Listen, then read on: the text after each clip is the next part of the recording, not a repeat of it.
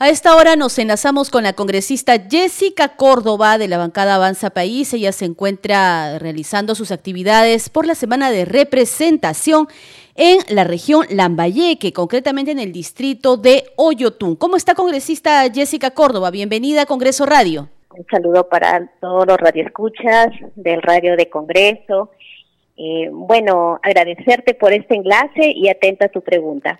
Sí, congresista, eh, coméntenos, por favor, ¿ha podido reunirse en su, como parte de su trabajo de fiscalización y de representación con autoridades locales, recoger las demandas de la población, tomar contacto con sus representados?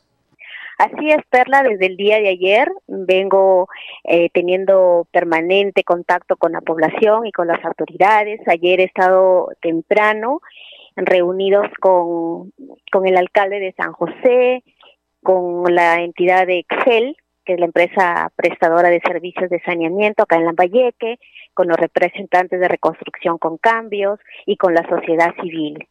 Y también con el GORE, con el gobierno regional, que todos en conjunto hemos estado reunidos para poder, uno, en primer lugar, escuchar a la sociedad civil por un problema de una obra paralizada desde, desde el 2014. Y hemos eh, llegado a una conclusión que nos vamos a reunir el día viernes ya con unas este, recomendaciones que le hemos pedido a Excel para que acelere no eh, unos temas que el Ministerio de Vivienda le está pidiendo unos entregables para poder ya eh, avanzar esta obra que ya la gente de San, de San José, del distrito, que es una caleta, eh, piden a gritos que se realice esta obra que se encuentra paralizada. Eh, eh, aquí en el distrito hemos encontrado muchos reclamos de la población porque más o menos tienen instaladas ocho motobombas en diferentes cuadras a mitad de cuadras, frente a viviendas, donde el ruido, ¿no? Eh, y el olor del buzón que sale diariamente, pues es muy fastidioso y lamentable y contamina, ¿no? A estos hogares donde hay niños, personas vulnerables, personas ancianas, entonces eh, y, y, no hay tampoco el servicio de agua permanente para poderse ahora realizar las actividades eh, de prevención frente a esta pandemia que todavía nos aqueja. Luego hemos pasado a Pimentel, al distrito de Pimentel, donde también tenemos una obra que está paralizada. Hemos ido ya por tercera vez ahí eh, con el alcalde, nos hemos reunido con su equipo, igual con Reconstrucción, con Cambios y Contraloría, para que también eh, nos expliquen en qué etapa ya están eh, de, la, de esta ejecución de estos expedientes, ¿no?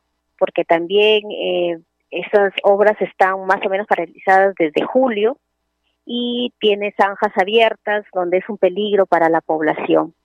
Y luego culminamos en, ayer en Lambayeque, también viendo este, unas obras por reconstrucción con cambios, que son colegios, eh, que tienen que estar ya habilitados para el regre para el retorno a clases, ¿no?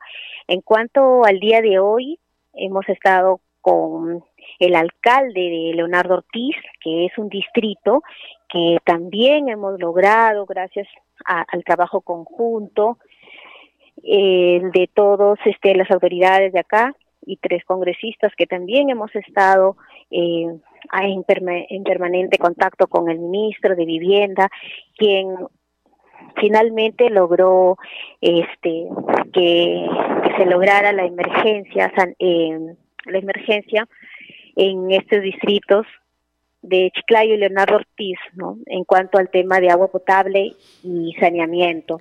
¿A qué se debe esta demora y a qué se debe que las obras se encuentren paralizadas en estas localidades que usted nos venía comentando, en la región Lambayeque? Eh, por ejemplo, en el tema de San José fue por corrupción. Eh, desde el 2014, luego seguían en manos de la municipalidad hasta el 2017, donde como no se avanzaban estas obras y no podían, no tenían el equipo técnico eh, adecuado, Entonces este, hicieron la transferencia a Excel eh, como unidad ejecutora.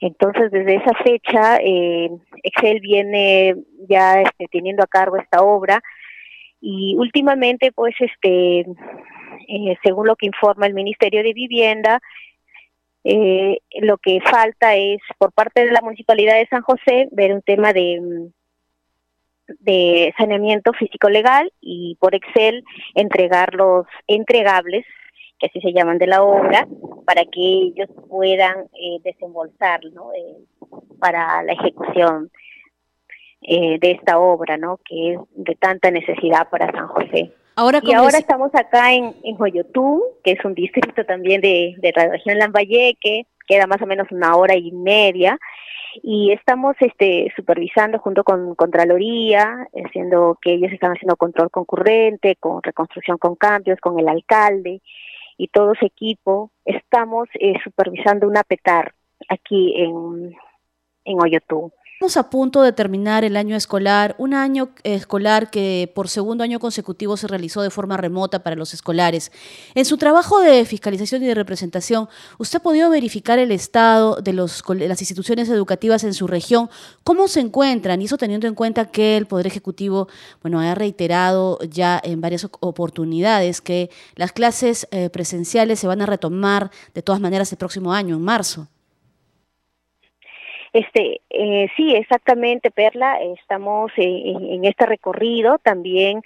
Eh, ya por parte de, de, algunas municipalidades han entregado ya los colegios en cuanto a infraestructura.